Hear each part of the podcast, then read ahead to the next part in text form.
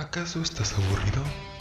Bueno, has llegado al lugar correcto para aburrirte aún más. Peor es nada, el podcast de Serie B. ¿Qué parece de Serie B? Hola, buenas noches, buenos días o buenas tardes, dependiendo de cómo y dónde nos estén escuchando ahorita mismo. Bienvenidos a una nueva emisión. Eh, podríamos decir que es el primer episodio eh, ya formal del podcast de Serie B. Peor es nada. Y hoy me encuentro eh, bastante feliz eh, acompañado de mi amigo eh, Gustavo. Bueno, pero antes de pasar con él, me presento. Ya me conocen o no. Soy Luis. Y como les digo, estaré acompañado de mi querido amigo Gustavo. Gustavo, buenas noches. ¿Cómo estás? ¿Cómo andas, Luis? Muy bien, muy bien aquí, mm, descansando y trayéndoles una nueva emisión. Pues hoy tenemos una, una, un programa bastante movido porque han salido demasiadas noticias en el mundo del entretenimiento. Pues, en- caray. y pues hay que empezar para que esta emisión no se haga tan larga.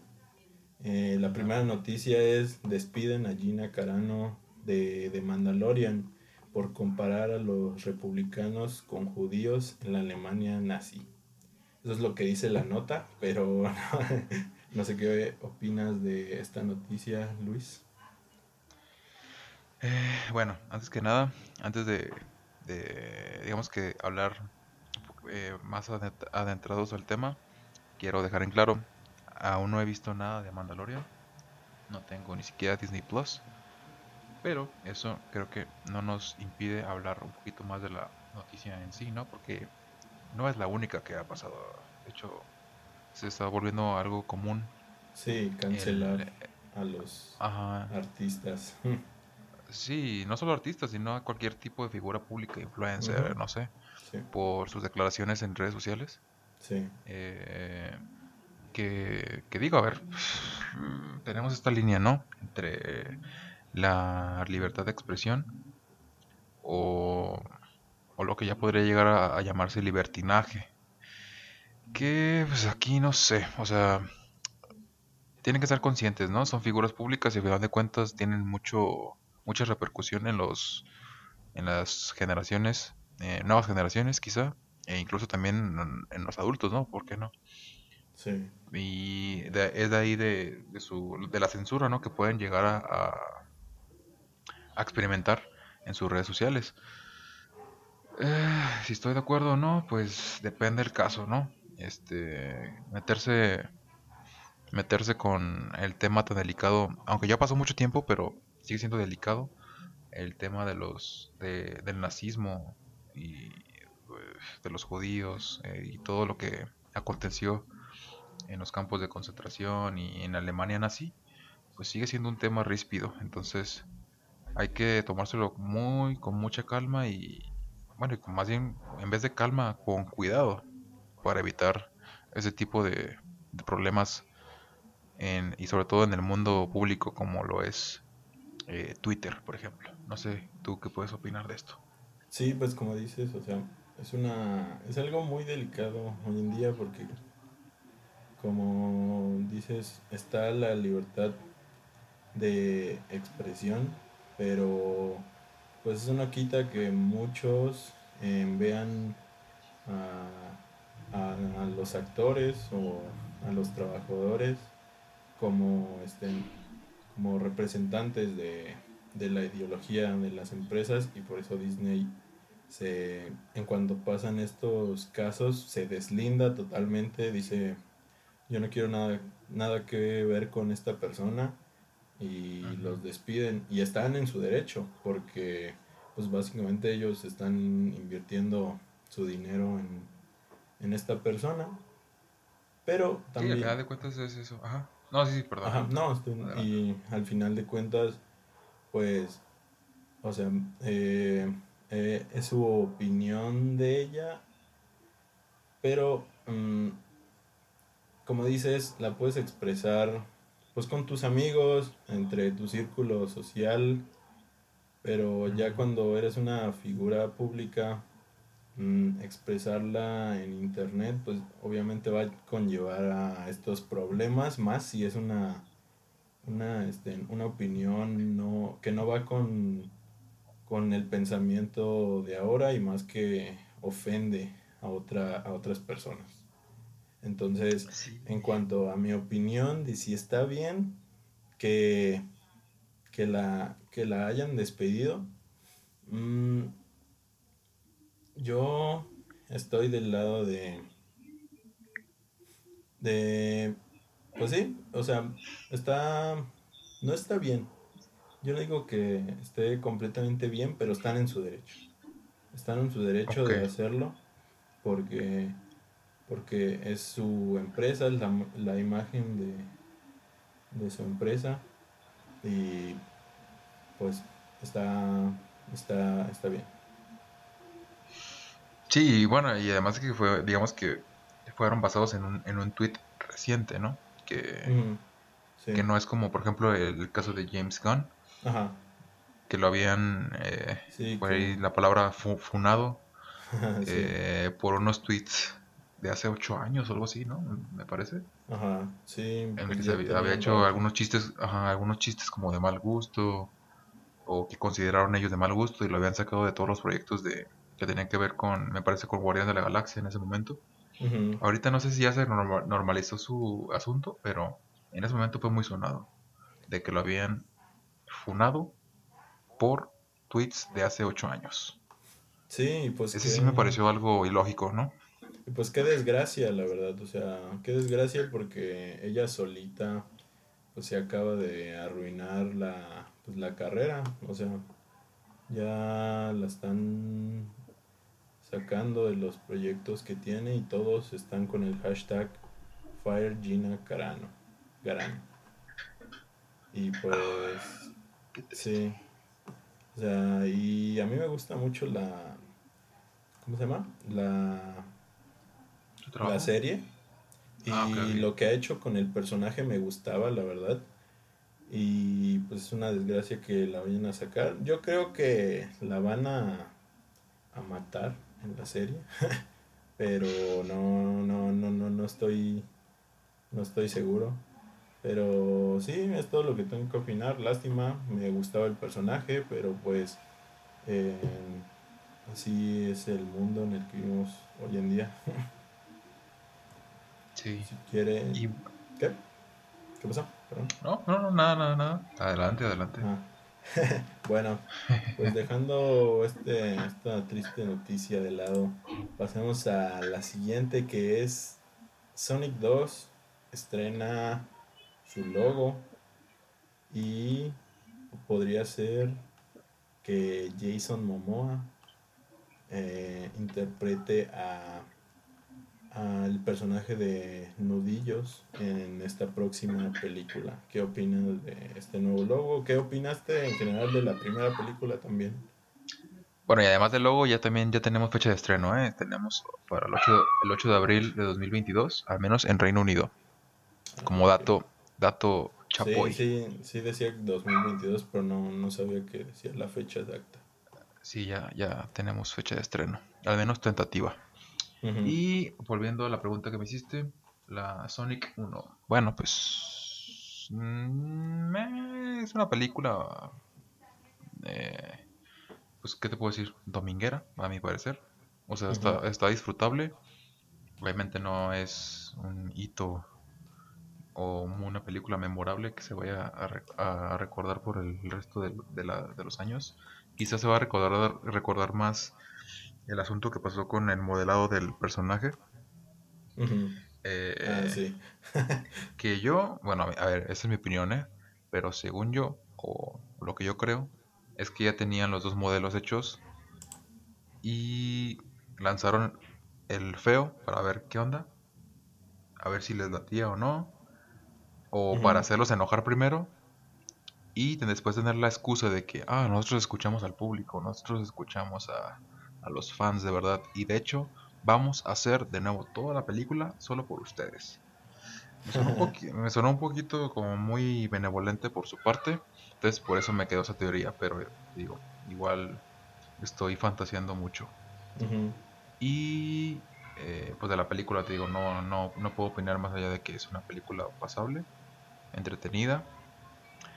Y pues lo de Luisito Comunica, no sé, a ti, ¿cómo te tomó ese tema de que los influencers ahorita o youtubers están tomando el papel de los, de, digamos que de actores de doblaje? Que no, a mí no me parece mal si hacen bien su trabajo porque al final de cuentas pues todos tenemos el mismo derecho a trabajar y más si eres una persona que tiene el porte, ¿no? O que hizo el casting o que lo invitaron para hacer el casting, ¿no? Porque no creo que nada más le hubieran dado el papel porque sí. Sí. Eh, no. No. sé qué tú, tú qué opinas. Mm, yo tampoco opino que sea un mal, este, mal que lo hayan invitado a hacer la voz de Sonic, porque, pues al fin de cuentas, este, eso vi- visibiliza más como el trabajo de, de un actor de doblaje. Y de hecho yo no creo que haya, en mi opinión, no, yo no creo que haya hecho este un mal trabajo con la voz. De hecho me gusta y y la primera película, a mí me gustó, como dices, es dominguera, pero al menos como yo sí soy muy fan del personaje de Sonic desde que pues, era un niño, entonces a mí sí, sí, me, sí me gustó más de la cuenta que, más que el público en general, Ajá. sí me gustó más de la cuenta.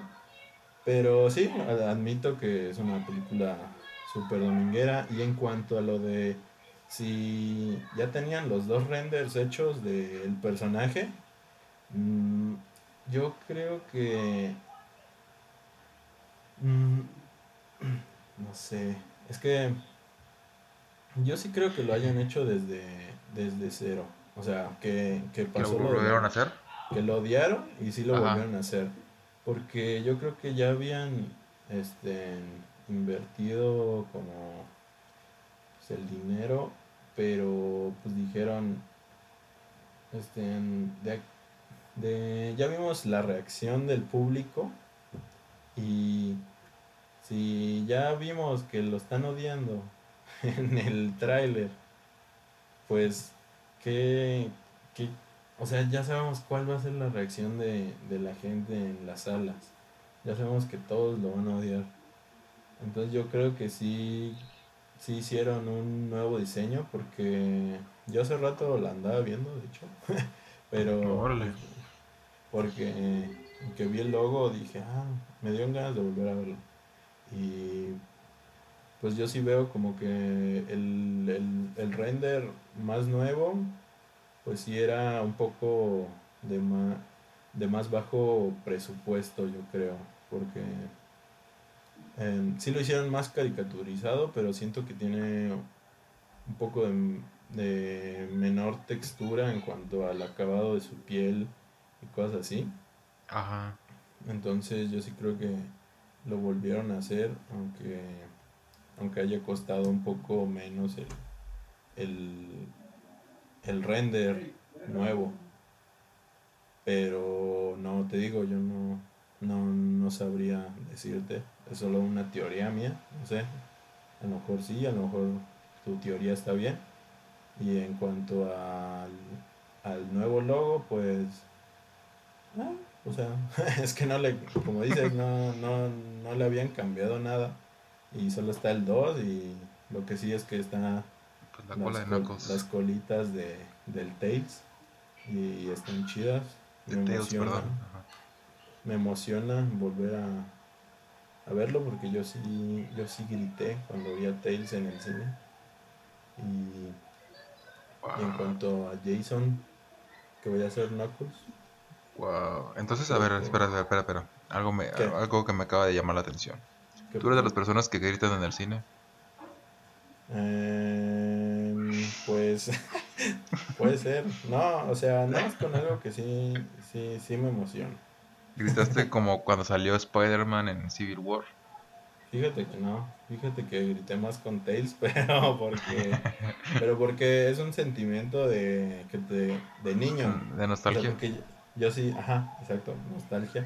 Porque yo sí sigo al personaje incluso desde que soy muy, muy morrito. Y De hecho, hasta tengo figuras de él. Entonces, te digo, yo sí era fan de sus juegos. O sea, yo sí jugué sus juegos. Y fue más por eso, por la nostalgia, como dices, que, que, que, me, que me hizo gritar. Pero nada, no fue así como de... "Ah", Sino como de... Ah, mira, Tails". y ya, pero todo bien. Y decías que te- te- eh, Jason Momoa va a ser la voz de, de Knuckles. Así es. Bueno, eso no, es un rumor todavía. Ah, no, no, no, no está confi- totalmente confirmado.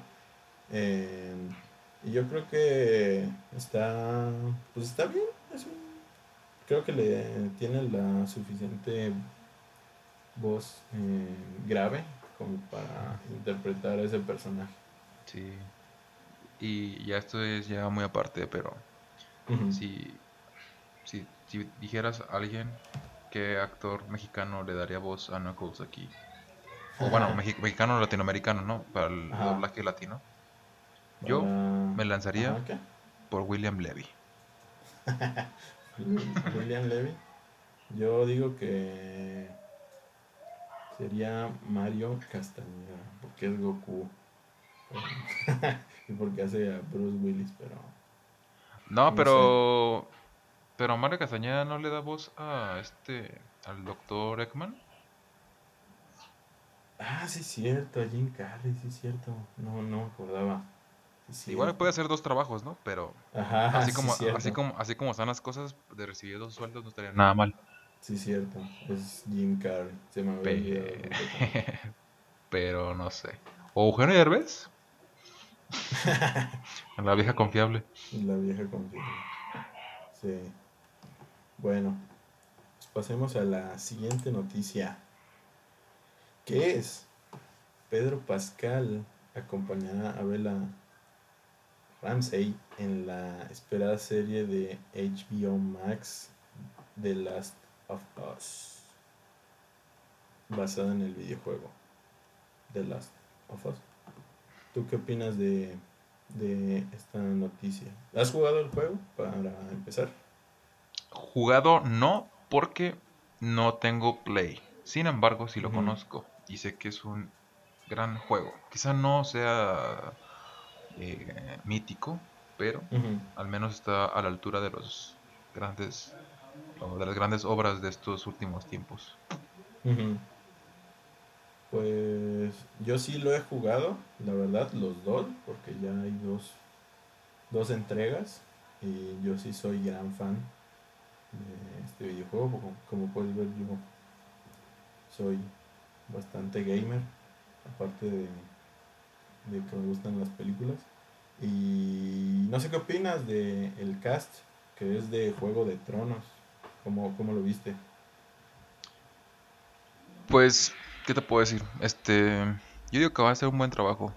Sin embargo, no sé, el papel de Ellie es como algo especial. No sé si, si lo pueda hacer o transmitir bien el sentimiento. Este, bueno, para, para los que no, no ubican la trama de The Last of Us, eh, son spoilers. y Igual no sé si, si sea válido decirlos. Ya pasó mucho tiempo del primer juego, al menos del primer juego vamos a hablar, que es como la historia Sí. general.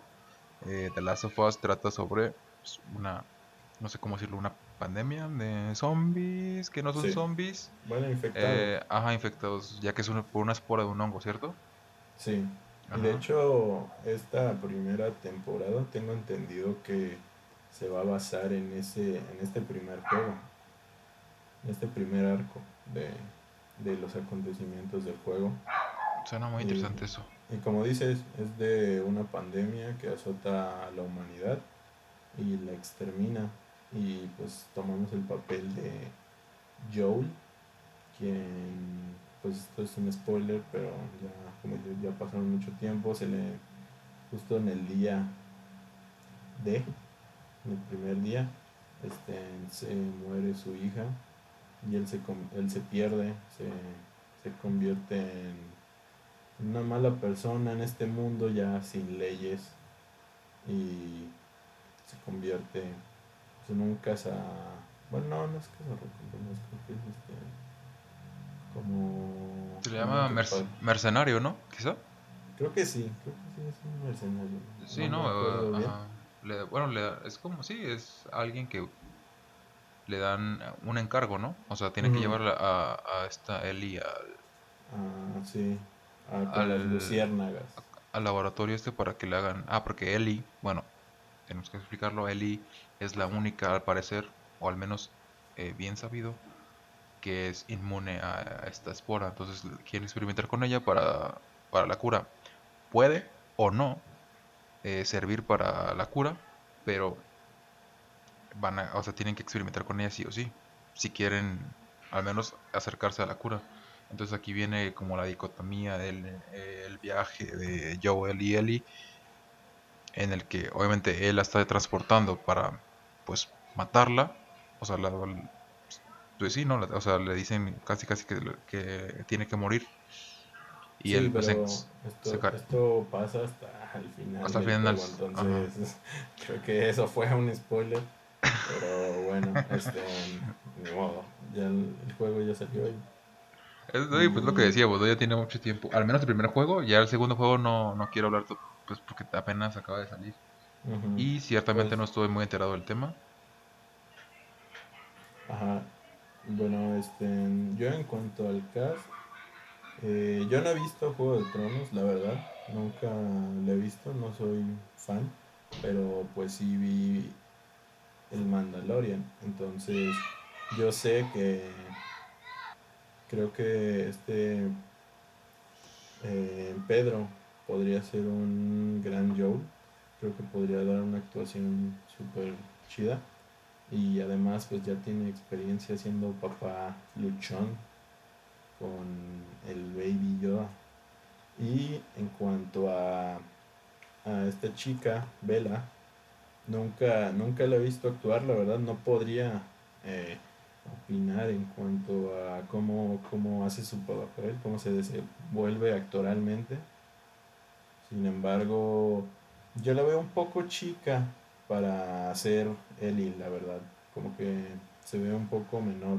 No sé si en la foto que yo vi se veía aún más chiquita y ahorita ya haya dado, dado el estirón, pero yo sí la veía un poco chiquita. Y en cuanto a aspecto visual, yo no siento que se parezca tanto a Ellie, pero esto es en aspecto puramente visual, no, no tengo idea si, si es una buena actriz. Entonces, eso, bueno, es lo que opino de, de este cast. Eh, sin embargo, pues sí estoy muy feliz que sea Pedro Pascal quien vaya a interpretar a Joel, porque pues ya he visto que es un gran actor y, y puede dar un, un gran papel. Así es. Sí, qué bueno que le dieron el, el cast. Y hablando de, bueno, de The Last of Us. eh, la casa productora de Naughty Dog es el que lo hace el juego. Que también Sí. tienen convenio para sacar la película de Uncharted. Bueno, así es, ya es otro tema, pero también ya está, Sí. me parece que en producción. Y está Tom Holland. Sí, Tom Holland interpreta a Nathan Ah, Drake. Al, a un joven Nathan Drake. Sí. Bueno, ese ya sería tema para otro programa, pero pues ahí se las dejo, ¿no? Las dos, al menos dos de los videojuegos más emblemáticos de Naughty Dog y de PlayStation Sí. ya están en producción, o al menos en, en una etapa primeriza de, de una película. Sí. Pues pasando a la siguiente noticia, es que Cinemex cierra 145 cines in- indefinidamente y trabaja con bancos para reestructurar 230 millones de dólares en deuda. De locos, Eh, de locos. Sí, la verdad, no sé qué, qué opinas de que vayan a cerrar esta gran, pues básicamente la segunda cadena más grande de este país en cuanto a cine se habla. Sí, pues eh, nosotros lo decíamos en el primer, bueno, en el- digamos que en el episodio cero que trabajamos, hicimos en un cine, que justamente es la competencia de, Sí, de- del susodicho Cinemex. Y Sí. pues conocemos más o menos la operación dentro de, de, pues, de un cine, cómo funciona, al menos en los complejos eh, cómo funciona la operación y cómo, cómo se maneja, ¿no? Y pues si actualmente un cine que no está metiendo gente y está abierto, genera muchos más costes que cuando está cerrado. Eh, de hecho, se han planteado muchas veces cerrar algunos cines porque se gasta, o sea, incluso, o sea, pierdes menos dinero teniendo un cine cerrado completamente a tenerlo abierto y que vayan dos o tres personas. Porque tienes que pagar sueldos, tienes que pagar el agua, tienes que pagar la electricidad, que no es muy, o sea, que no es barata. Sobre todo en un cine, en un complejo que tiene, por ejemplo, siete salas. Y en cada sala hay un proyector enorme que jala pues, Sí, que jala energía de nivel industrial, así es. Sí. Y, Y ajá, y digo que además de las licencias y bla, bla, bla, ¿no? Eh, sueldos, no sé, Ujú. muchísimo dinero. Y además de que no, básicamente no hay, ex- no hay estrenos, o sea, eh, están poniendo películas, este, en- películas que ya se tenían previstas este, sacar y que se, es- pues ya son, eran básicamente este, en estrenos que sabían que no se iba a fun- no iban no iban a funcionar en, taquilla. Entonces, pues eso no, no ayuda nada a que la gente sea incentivada a regresar a las salas. Y. ahí hubo un intento con, con, este, con Wonder Woman, también con Tenet, pero creo que no, no fue suficientemente fuerte. Ahorita ya viene Godzilla vs. Kong y veo que esa pues está como que sí va a ser un... Si estuviéramos en tiempos normales, no de pandemia, yo creo que sí, sí, sí la rompería cañón por la cantidad de memes y gente que se está poniendo Team Tally, Team Kong y Team Go- Godzilla. Mm, yo creo que sí la rompería si, si no fueran tiempos de pandemia. Hoy en día la verdad no, no, no sé.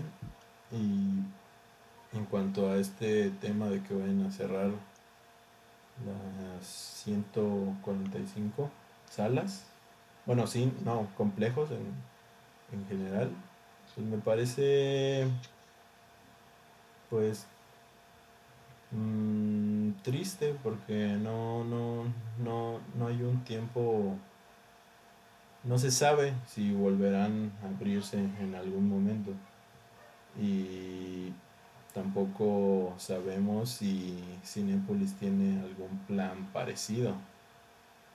De De hecho, acabo de leer que también está, o sea, buscó asociarse con una firma, parece, bueno, o sea, que trabaja en la, en la bolsa de valores de Nueva York, asesorando a empresas para reestructurar deudas. Pues también Cinepolis no anda por, pues no Mm. anda mejor, digamos. Quizá lo oculta mejor porque es una de las, pues es la cadena más importante al menos en Latinoamérica y Sí. de las mejores del mundo. Y supongo que tendría ahí un buen colchoncito para, para seguir adelante, pero como las cosas van, no creo que vayan a aguantar mucho, eh, mucho tiempo los cines, al menos, o todos los cines abiertos. Sí. Yo creo que se van a, van a terminar saliendo eh, pues gran cantidad de, de estos complejos. Y a mí me parece triste, no, no porque este, los dueños del cine se vayan a quedar sin dinero, o sea, son completamente ricos, sino que pues, toda la gente que van a, a tener que despedir, porque al final de cuentas los cines generan muchísimo empleo y que se quede tanta gente eh, sin, un- sin trabajo en tiempos de pandemia se me hace algo muy muy grave, ¿no? Sí, definitivamente. Y no solamente son los empleos directos que ofrece el, el cine, ¿no? Que es directamente a los empleados, eh, directivos, bla, bla, ¿no? Sino que eh, al menos eh, en los cines de aquí en México, pues hay proveedores. Y esos proveedores basan gran cantidad de sus ganancias o sus ingresos en las compras que tienen pactados con los cines. Tal como el maíz, que la mantequilla, que los dulces, eh, eh, etcétera, ¿no? obviamente hay algunas cadenas que no, no basan sus ingresos en el cine, como lo es eh, Coca-Cola, por ejemplo, o Pepsi, o Barcel, Bimbo, porque pues ya tienen una gran cantidad de, de otros lugares donde sacar ingresos, pero hay pequeños comerciantes que acaban de tener un convenio con los cines para vender sus productos ahí y se cierran, pues van a empezar, van a ver sus, sus ingresos disminuidos eh, en gran parte, además de los, de los empleos que se van a perder directamente. Sí, sí, es un tema muy, muy delicado porque a todos, a todos les está pegando muy, muy gacho porque andaba viendo también que, por ejemplo, los en, en la Ciudad de México se andaban congregando mucha gente que eran dueños de gimnasios exigiendo que fueran que los tomaran como negocios esenciales porque porque mucha gente eh, sus negocios están cayendo a pedazos básicamente. Y se entiende por una parte pero también no no pues un gimnasio no, no, creo que sea un negocio esencial, incluso creo que sería un negocio incluso más, más propenso a contagiar el virus porque estás tocando las cosas, incluso más que un cine, que estás sentado eh, viendo tu película y bueno, mucha gente se pone a comer. Sí, aquí, aquí no estamos como para, o sea, lo, decimos en términos, digamos que en generales, ¿no? Obviamente con datos es mucho más peligroso ir a un gimnasio que ir a un cine, eh, por diversas razones, no solamente por eso, sino porque en un cine pues solo te sientas y vas a ver una película, si tienes tus cuidados suficientes ni siquiera tienes contacto con los empleados. Pero hablando del tema económico, pues cualquier negocio es esencial. Eh, entendemos, o sea, se entiende estén molestos porque están perdiendo su única fuente de, ingresos. Pero pues es, pues, ¿qué te puedo decir? Bastante triste, ¿Y qué opinas tú? ¿Qué crees que le pasará a la, pues a la industria del cine en general con, con esta pandemia? Porque ya mero vamos para, para un año que, que se cerraron está, los complejos de del cine que dejaron de, de, trabajar constantemente. De trabajar, ajá. Sí, pues mira, es un... Eh, creo que es algo que se venía ya planteando, ¿no? El hecho de que eh, Netflix, este, Prime, HBO, eh, Disney estaban haciendo sus propias plataformas para ir subiendo ahí sus películas en primicia, ¿no? O, o justamente terminando de, del estreno en cines, subirlas a sus plataformas. Ah, hasta el momento no causaba, digamos que tanto pánico, hasta el momento de la pandemia, en la que varias casas productoras eh, se decidieron a no estrenar sus películas en cines directamente porque obviamente no iban a generar ingresos como lo esperaban. Y en cambio publicarlas de manera exclusiva en sus plataformas de streaming, ¿no? El caso, por ejemplo, Soul de Disney y Pixar en su plataforma de Disney Plus para asegurar al menos suscripciones, ¿no? Eh, y creo que sí le funcionó bastante bien porque la película sí, fue muy, muy vista. Y este, a lo que voy es que ya era un tema que se planteaba quizás así como muy lejano o no tan lejano, pero todavía a largo plazo. Sí, pero esto lo vino Ajá, pero esto lo vino a acelerar. De hecho, la pandemia vino a acelerar bastantes cosas. Eh, decía la otra vez, por ejemplo, también la educación en línea, eh, el trabajo en línea, hay muchas cosas, ¿no? Pero el cine, mm, que vaya a desaparecer, sinceramente no creo. No creo que vaya a desaparecer el formato de ir al cine a ver una película los domingos, los sábados, eh, los viernes, no sé qué día no, más y, e ir a disfrutar de unas palomitas, de, digamos que de la experiencia que te brinda ir a una plaza comercial caminar por los pasillos, ver, eh, ver las cosas que hay, las tiendas, Sí, llegar al cine, eh, disfrutar. el- Ajá. Ah, perdón. Sigue. adelante, adelante, adelante. No, es que justamente eso te decía hace unos días, que pues sí, el cine, al menos aquí en México, es la primera cita de mucha, de mucha gente.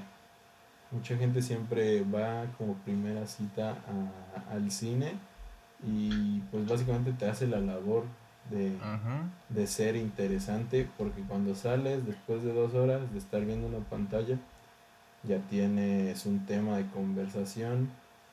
Y no Eh, tuviste que hacer nada durante dos horas. exacto. Ya, pa- ya pasaste con esa persona esas dos horas y ahora viene una media hora hablando de la película. Y no solo las parejas sino que toda la familia siempre dice vamos al cine en fin de semana y es uno de los eh, entretenimientos mm, que más grandes a- al- a- aquí en México. Somos de los mayores consumidores de cine en- a nivel global no el primero pero creo que somos como el tercero del mundo Hablando de Ujú. cine como el complejo, ¿ok? Sí, sí, sí, sí. De ir a las salas de cine. No, no de no de comprar pelis y así. No, hablo de, de ir a las salas de cine. Al menos éramos eh, como el tercer lugar en el mundo. Sí, es que está este ritual, ¿no? El hecho de prepararnos, de decir, mañana vamos a ir al cine, niños, eh, duérmanse temprano, o algo así, ¿no? El hecho como de, de que generar esta emoción, al menos a los niños, ¿no? Sí, Este, y pues obviamente esos niños crecen y tienen esta ilusión eh, de ir al cine, o sea, de el cine, el, eh, el cine. Yo ahorita, bueno, cuando ya entré, no sé si te pasó a ti, a trabajar al cine, se me perdieron un poquito esas ilusiones de ir al cine porque pues estaba todo el día ahí. Incluso Sí. llegué a perder eh, esta, como el, el olfato a palomitas tan característico que, que es cuando llegas a, a una sala de cine sí. que igual eh, pues se recupera, ¿no? Eh, siempre es divertido ir al cine, aunque, aunque trabajes en él. Pero es ahí el, el asunto, ¿no? Yo te digo, no creo que vaya a terminarse la, la experiencia o este formato, pero de alguna u otra forma va a evolucionar a, un- a una nueva cosa que no que yo no me puedo imaginar. No sé cómo Sí. lo vayan a hacer. Yo- Pero yo va a evolucionar. Sí, sí van Tiene a- que evolucionar. Sí, sí van, van a cerrar muchísimas salas, de, definitivamente así no se van a volver a abrir. Pero como dices, no, no creo que se acabe.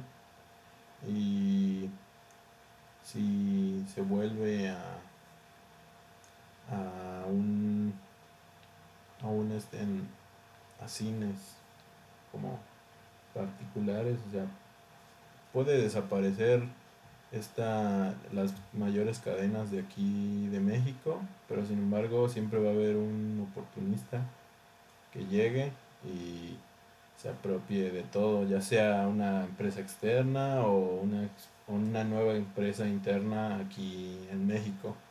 Entonces, igual no creo que vaya a desaparecer y, y como dices, tiene, tiene que evolucionar.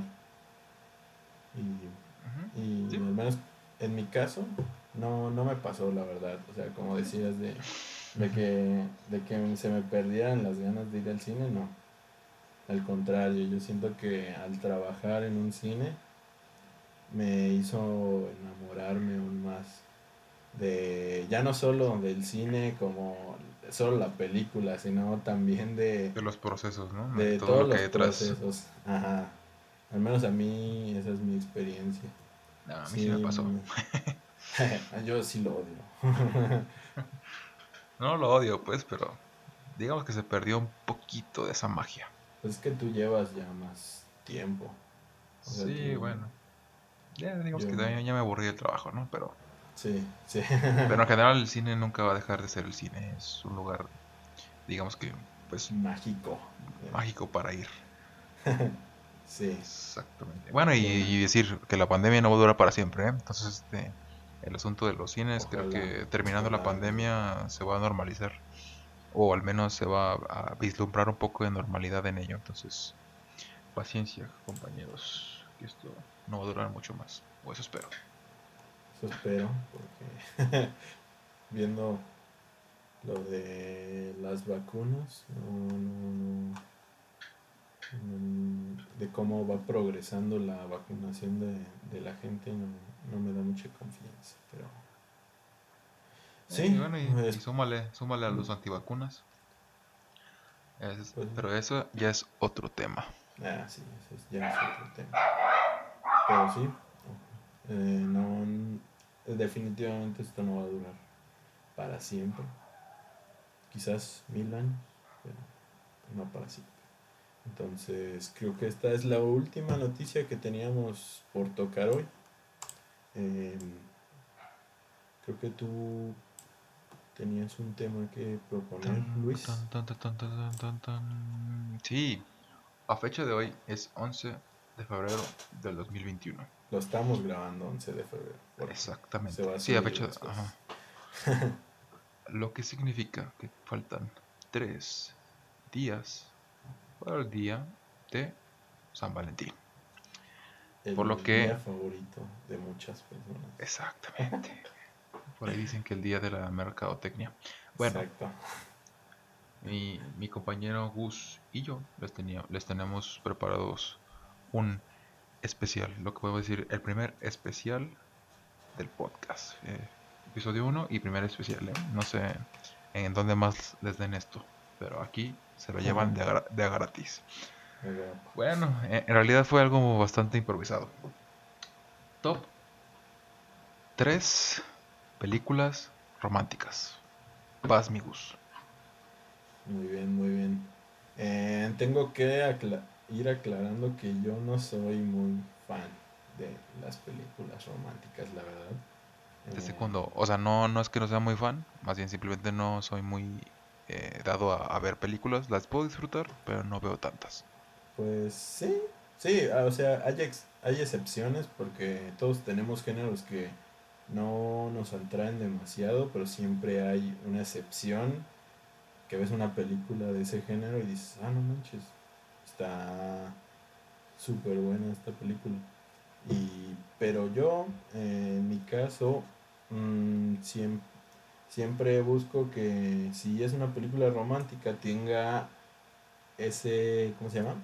Ese pequeño toque, que me haga este, pues, salirme de de mi realidad, ya sea con un poquito de ciencia ficción o, o, este, o fantasía. Por ejemplo, ya poniendo mi primera película favorita romántica, puedo decir que eh, es el, la forma del agua. La forma del agua es una película dirigida por Guillermo del Toro y trata la historia de esta chica que, que trabaja en un ¿Cómo es? Es un este. ¿El restaurante? No, bueno, eh, bueno, es. Ah, no, no, no es restaurante, perdón, sí, cierto. es una base como militar, ¿no? Ajá, y es como de limpieza ella, ¿no? Una base militar y ella hace la limpieza. Y un día ve que llevan a una criatura eh, atrapada en una especie de. de este. de contenedor. Y, y empieza a interactuar con ella y empieza a ver que realmente esa criatura no, no es el villano de la historia, solo es una criatura incomprendida que el gobierno quiere pues quiere su poder. Y me parece una peli pues muy muy bonita la verdad. Siento que sí está un poco adornada pero me gusta este tema de que la criatura sea la sea el ser incomprendido en este caso y, los humanos sean sean pues los bárbaros que quieren apoderarse de su poder. Y pues en el transcurso eh, esta chica se enamora de este ser pues, casi mitológico y lo ayuda a escapar durante toda la película. Me parece una de las mejores películas de Guillermo del Toro. Me encanta cómo está realizada. Y no sé qué opinas tú de esta película, si te gusta. Sí, definitivamente es una buena, es una muy, muy, muy buena película. Eh, si no la han visto, pues no sé qué, esperan. Hasta yo, que no soy muy cinéfilo, te la puedo recomendar, ¿no? Eh, es una película muy fácil de entender. Sin embargo, pues ahí puede tratar temas, eh, digamos que algo escabrosos, ¿no? Si, o algo meticulosos, si, si eres algo especial o observador. Pues te pueden llegar a choquear, ¿no? El hecho de que hay una relación entre, entre uno humano y un, un ser, acuático. Pero en general, o sea, si lo tomas como una metáfora, es bastante bonita la historia. Eh, en términos generales. Y pues no se diga de pues las imágenes, ¿no? La fotografía, tal. Sí, la muy buena, es que sí. Muy buena película. Si empiezas a ver la película con un poco de pensamiento más crítico, pues sí ya le ves ciertos problemillas como que una una este una trabajadora del aseo puede entrar a, como Juan por su casa a, a, justamente donde tiene el experimento más preciado. y, en una base secreta ¿no? del gobierno. Exacto, exacto, que pueda pasarse por todos lados como Juan por su casa y, y ver y ver a esa criatura que es el secreto mejor guardado de, este gobierno. Y, y en mi opinión también eh, creo que a la criatura le faltó un poco más de expresividad, porque si lo ves desde un punto de vista más este más como realista pues la criatura como que solo está siguiendo instintos no entonces sí bueno, pues es que también es eso, ¿no? Es un, es un ser, ¿no? quieres que si, es, si piensa más allá de... Ajá, exacto, más allá de solo reproducirse, comer y hacer popó. Ajá, exacto, o sea, podría incluso esta chava estarlo violando y no saber. Exactamente. Pero sí, a mí, a mí me gusta el final, eh, me parece súper bonito. O sea, me parece uno de los mejores finales que ha hecho Guillermo del Toro junto con el laberinto del fauno. Y es todo lo que tengo que decir. ¿Cuál, cuál es pues, tu película, Luis? Que sí. Ok. Antes que nada, y como otros, quiero decir que esto no es su top. O sea, no está. No te, no te lo voy a decir como de mejor a peor, sino que son como que las tres que, que me llegaban a mente ahorita. Eh, que me gustaron mucho y que tienen que ver con una temática eh, romántica. La primera es una película eh, hecha por, bueno, estilo anime, es anime, y se llama Quiero comer tu páncreas. dirigida por Shin-Hiro Ushihima y es una película de 2018. Pues la película en general, la historia trata sobre dos chicos, la, una chica eh, conoce a un chico que es bastante introvertido y pues digamos que trata de, de hacerlo, eh, pues no sé cómo decírtelo, de hacerse su amigo, eh, de conocerlo más, de, ¿no? En, en, la, en, la, secundaria, en la escuela. Y pues estos se terminan enamorando, el chico como que eh, a, ella, o sea, gracias a ella termina saliendo de una, de una depresión, de un cuadro depresivo. Y solamente para enterarnos que la chica, bueno, es que no sé si es muy spoiler, pero la chica termina muriendo en un accidente. Entonces... Creo que sí es spoiler. Porque yo no la he visto, la verdad no sabía, no tenía idea ni que existía. Apenas estoy escuchando de ella, pero bueno, síguele. Ah, no, pues perdón, ya les dije lo más importante. bueno, pues eh, véanla. Esto, está bueno. No, sé si a ti te gusta el, anime. Sí, sí me gusta. Pero en concreto esa no, no. Creo que había oído de ella, pero no. No, nunca, nunca me he dado tiempo fueron de la, Fueron de las pequeñas, de las, eh, perdón, pequeñas, de las pocas películas que salieron aquí en México en, en una temporada en Cinepolis. Eh, junto con Your Name. Salió esa ah, también. Después, no es que yo, a mí, yo la quería ver, pero no la pude ver. De hecho, yo la vi en una plataforma. Eh, no, no, no. Eh, Quiero ah, comer tu páncreas. Ah, ok. Esa, esa yo la vi en plataforma. Porque no la alcancé a ver en cines. Pero.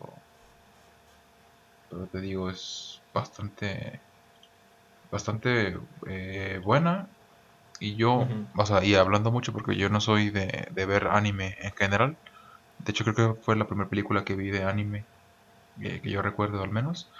Y pues no me decepcionó. Es una, es una muy buena película. Y si lloras mucho, o si eres muy eh, ad hoc a llorar con películas, pues vas a llorar bastante. Lleva tus pañuelos listos para, para tus ojitos. La voy a buscar. Y mi siguiente película eh, es The Lobster. O sea, la langosta de Yorgos Lántimos. Es una película, eh, creo que es del 2014, si mal, si mal no recuerdo, que, que, trata la historia de que a fuerza, es un futuro distópico, donde a fuerzas tienes que tener una pareja y encontrar una especie de conexión para, em, para seguir siendo humano, porque si no lo logras en, en, no sé cuánto tiempo, creo que era como... Es un mes, ¿no? Ajá, creo que es un mes. un mes. Ajá, durante un mes. Más bien, si no llega, si llegas a cierta edad y no tienes pareja, te mandan a ese, a ese hotel donde hay mucha hay muchos tipos de personas y tienes que encontrar a fuerzas a alguien con el que conectes. Porque si no eh, pues te convierten en un animal que tú escojas. Y la película se me hace súper interesante. La travesía es de un hombre que lo acaban de dejar por otro y tienen que, que estén, durante todo ese mes tienen como dinámicas para conocerse como bailes y, y cosas así para conocer a tu media naranja en un único mes. Y al menos a mí me parece una historia eh, en su mente pues perturbadora Porque a pesar de que es un poco de... Es, es una metáfora, a final de cuentas. te da una historia como muy... digo, que te cuenta una historia bastante como perturbadora o rara, como tú quieras llamarle. Pero con la excusa de meterte ahí eh, pues una idea de sobre la sociedad actual. Yo creo que una idea habla sobre la idea de el amor en general.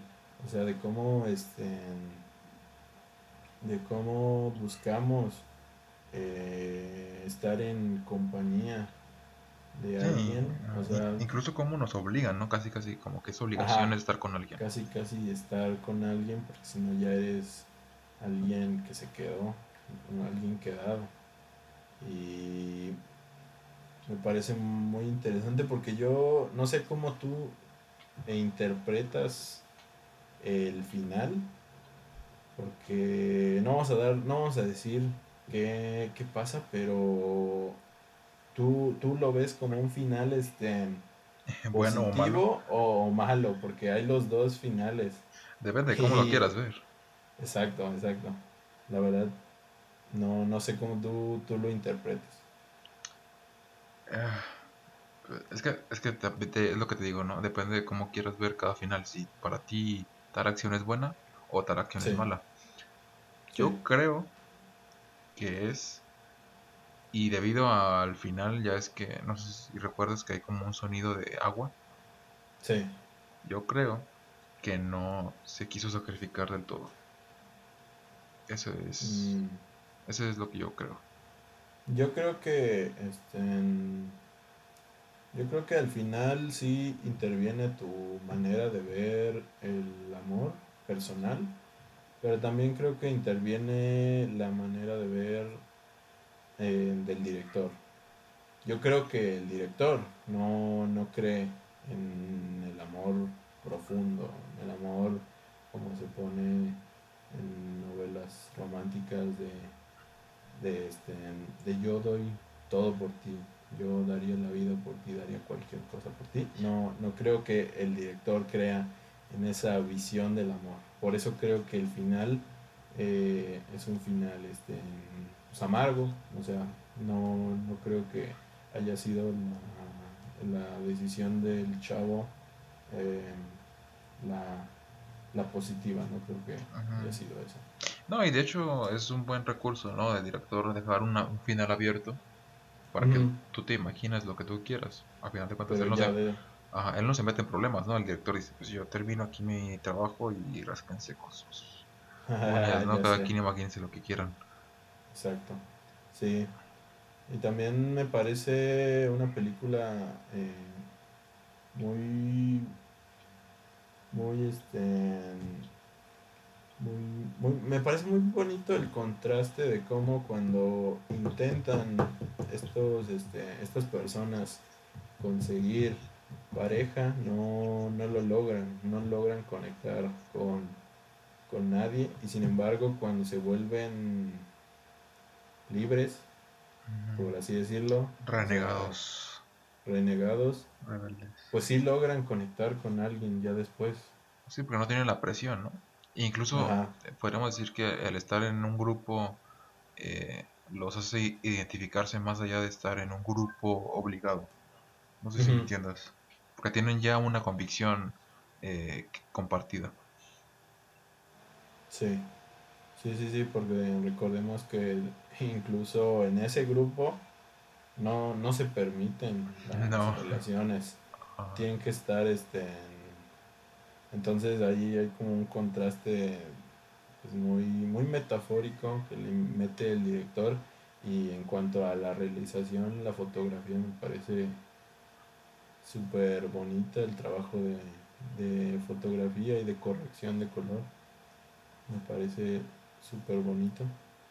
Y sí, me gusta mucho esa película, a pesar de que supuestamente es como de amor, o sea, bueno, no es una, es que como tal no es una peli romántica, pero sin embargo trata el tema. Sí, no, no, dijimos que eran pelis románticas, dijimos pelis que traten de amor o de romanticismo, no sé. Sí, sí, sí. Pues sí, en general yo le doy un 3. Ah, no, le... un 3. no, un, un 8, un 8. No es, creo que para mí no es la mejor de Yorgos. Para mí la mejor es el sacrificio del siervo, del siervo sagrado, pero ah, es bastante bueno. Pues Recomendado. que para mí sí, sí es la mejor de Yorgos. La del sacrificio se me hace un poco menos este, menos menos buena concisa en cuanto ah. a, su historia sí normal es que tú no tienes tanto criterio no te creas bien chale eh. Pero sí. Eh, tu siguiente película. ok. Eh, para mí, la siguiente sería La La Land. Una historia de amor.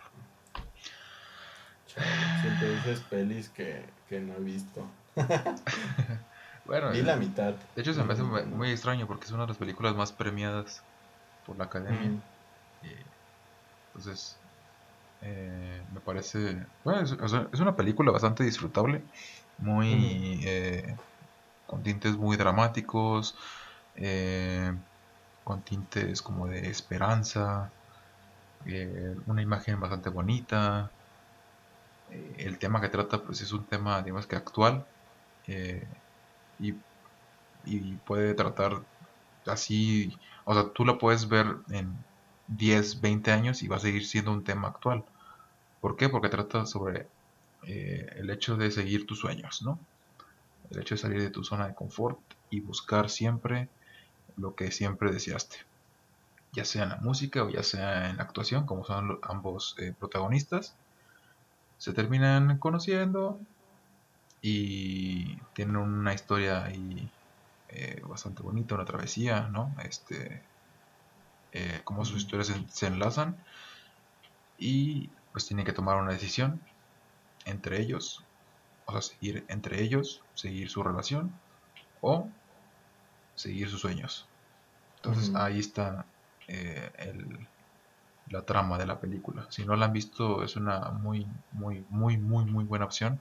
Si tienen, o sea, si, si la quieren ver este 14 de febrero con su persona especial o solos, no hay ningún problema. la pueden disfrutar aún así. Sí. Y eh, digamos que el único problema que le encuentro, entre comillas, es que es un musical. A mí no me gustan tanto los musicales, sin embargo, es un musical bastante disfrutable. Casi no se, digamos, casi no se nota que es un musical. Las actuaciones, y las actuaciones muy bien, ¿eh? Sí. ¿qué, opinas tú a, la poco que viste? Yo, es que yo la vi como hasta la mitad, la verdad, este, porque la estaba viendo en un camión es que yo estaba bien, yendo hacia la Ciudad de México y, ah, ya. ves que te ponen como las pantallitas con las películas y dije, ah, pues voy a verla, nunca la he visto. Y no sé qué pasó con la mugrienta este, pantallita que como que se murió y ya no pude acabar de verla, pero estaba como a la mitad. Me quedé como en la escena de de, de un de un este como planetario. En esa escena me quedé. Y lo poquito que vi en cuanto a realización, pues es una locura, la verdad. El nivel de, de ¿cómo se llama? De, en cuanto a la, la las coreografías, me parece súper bueno. Y cómo mueven, cómo mueven narrativamente la cámara, me parece súper súper genial en, cuanto a su aspecto visual, en cuanto a su aspecto de, de historia. creo que lo poco que vi me pareció una historia bastante... Mm, genérica. Eh, no, bueno, sí, un poco como... pues es una, es una historia que ya han contado otras películas, no creo que sea la primera. Por eso te digo que es como una historia como muy actual, ¿no? Que te la puede contar cualquier otra, pero la forma que te la cuenta, pues es por eso la magia de la película. Sí. Sí, sí, sí. Aparte de que yo tampoco, como dices, no soy muy... No soy fan tampoco de, de los musicales, la verdad. No más de High School Music. No, no, no es cierto, pero no, no soy muy fan y por eso me he resistido un poco a, volver a, agarrarla, porque por eso mismo, por ese mismo tema, pero te digo, no te puedo dar una opinión eh, muy fundamentada porque no la he terminado de ver, pero en cuanto al aspecto visual me, me, encanta y creo que es un tema... Eh, muy, muy ad hoc a, nuestros días, porque incluso últimamente siento que han salido bastantes películas que justamente tocan el tema, pero a la inversa. Porque tengo entendido que al final ellos deciden eh, seguir sus sueños a estar juntos.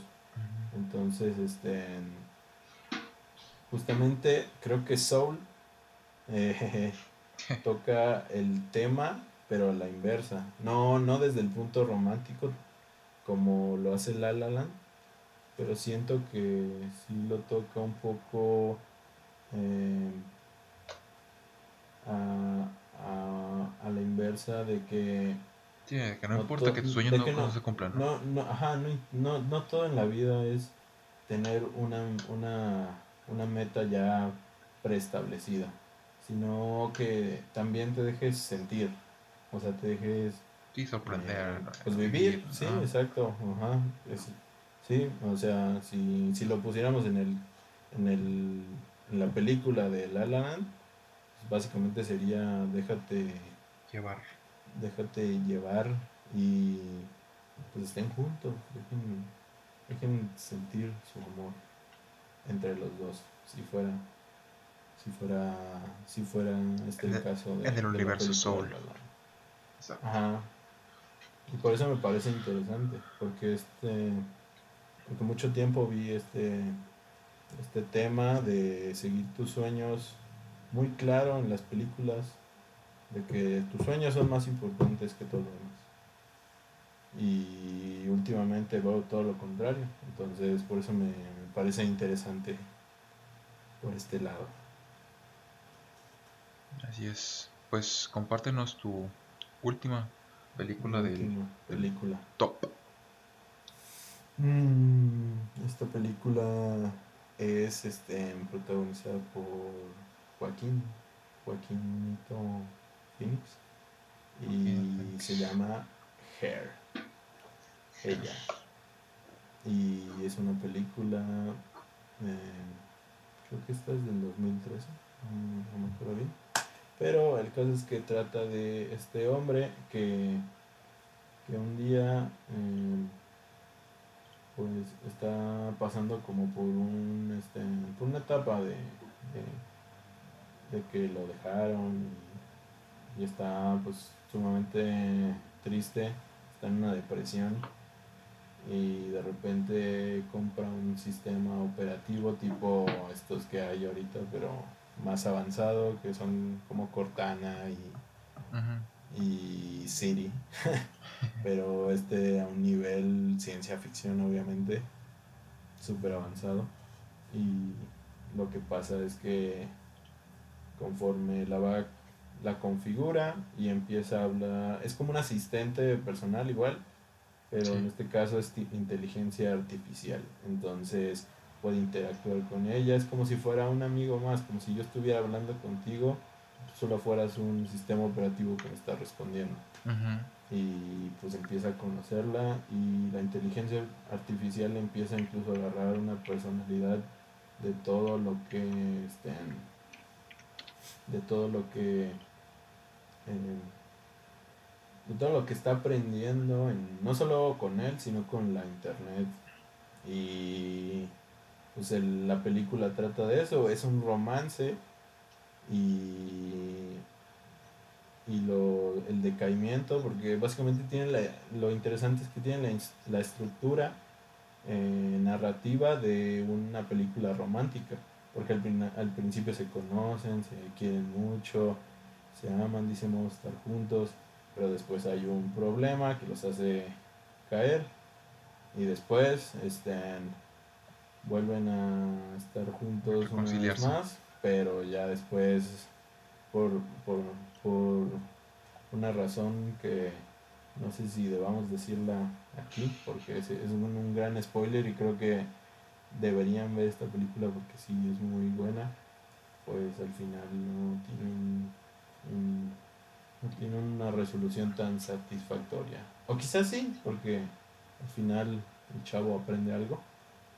Pero la película es eso, es una, un romance con un sistema operativo o una IA que, que va que va evolucionando.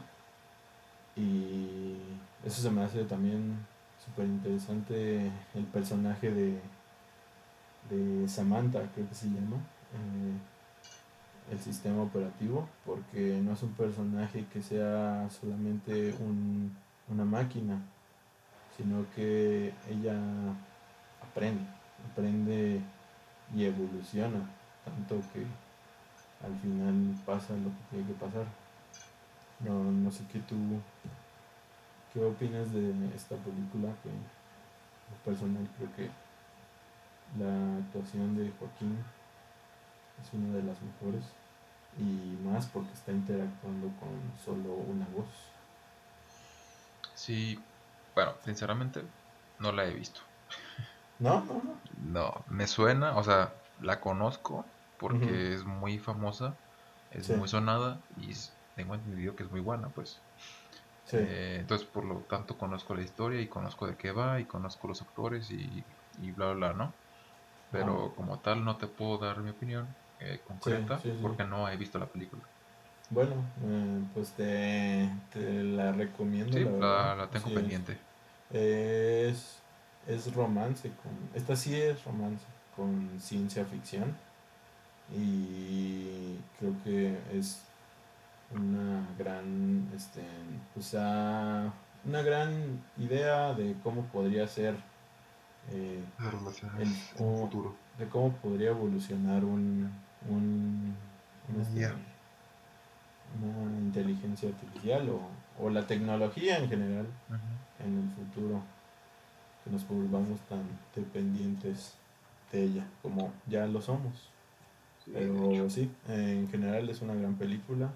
Véanla, también su realización eh, es, muy, es muy buena, muy, muy futurista. Y sí, es todo. ¿Cuál, cuál es tu siguiente público? Bueno, la última estaba pensando entre. Me quedé entre dos, pero creo que me voy a ir por una para tenemos que salirnos un poquito del tema. Porque el amor no siempre es entre parejas, ah, sino que también se da entre la familia.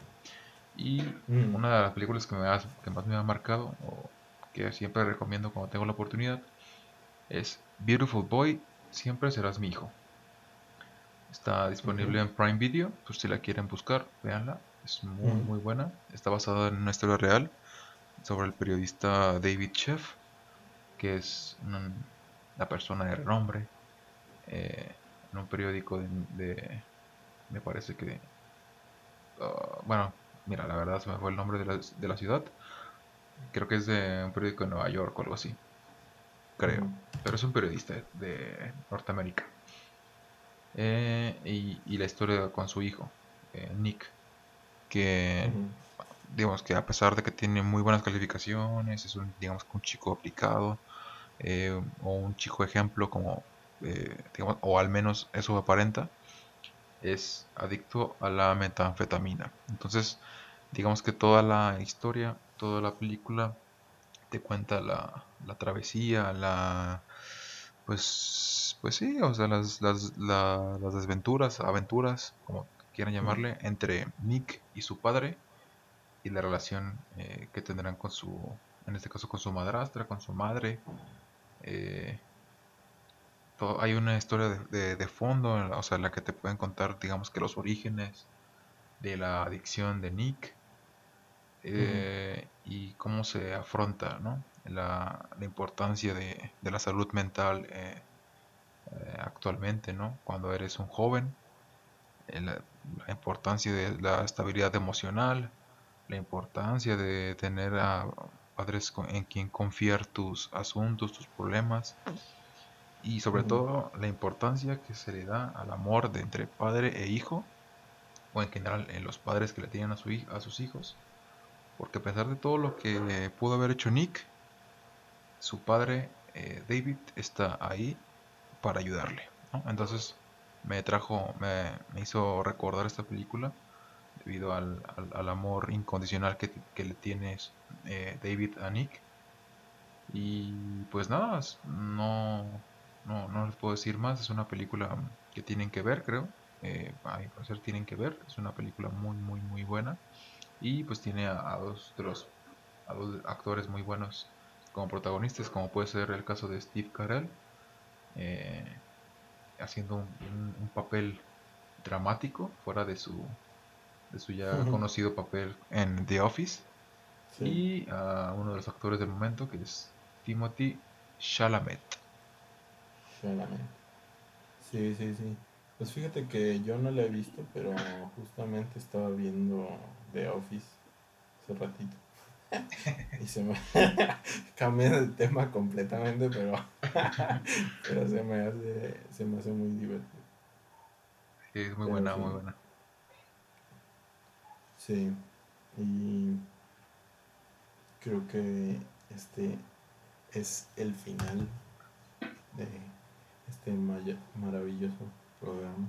De serie B. No lo olviden, por ahí se escucharon mis perros, por ahí se escucharon eh, Lo- los lo- movimientos de la silla. las psicofonías de mi casa. Pero lo importante es que aquí estamos, como, como lo vamos a intentar hacer cada semana.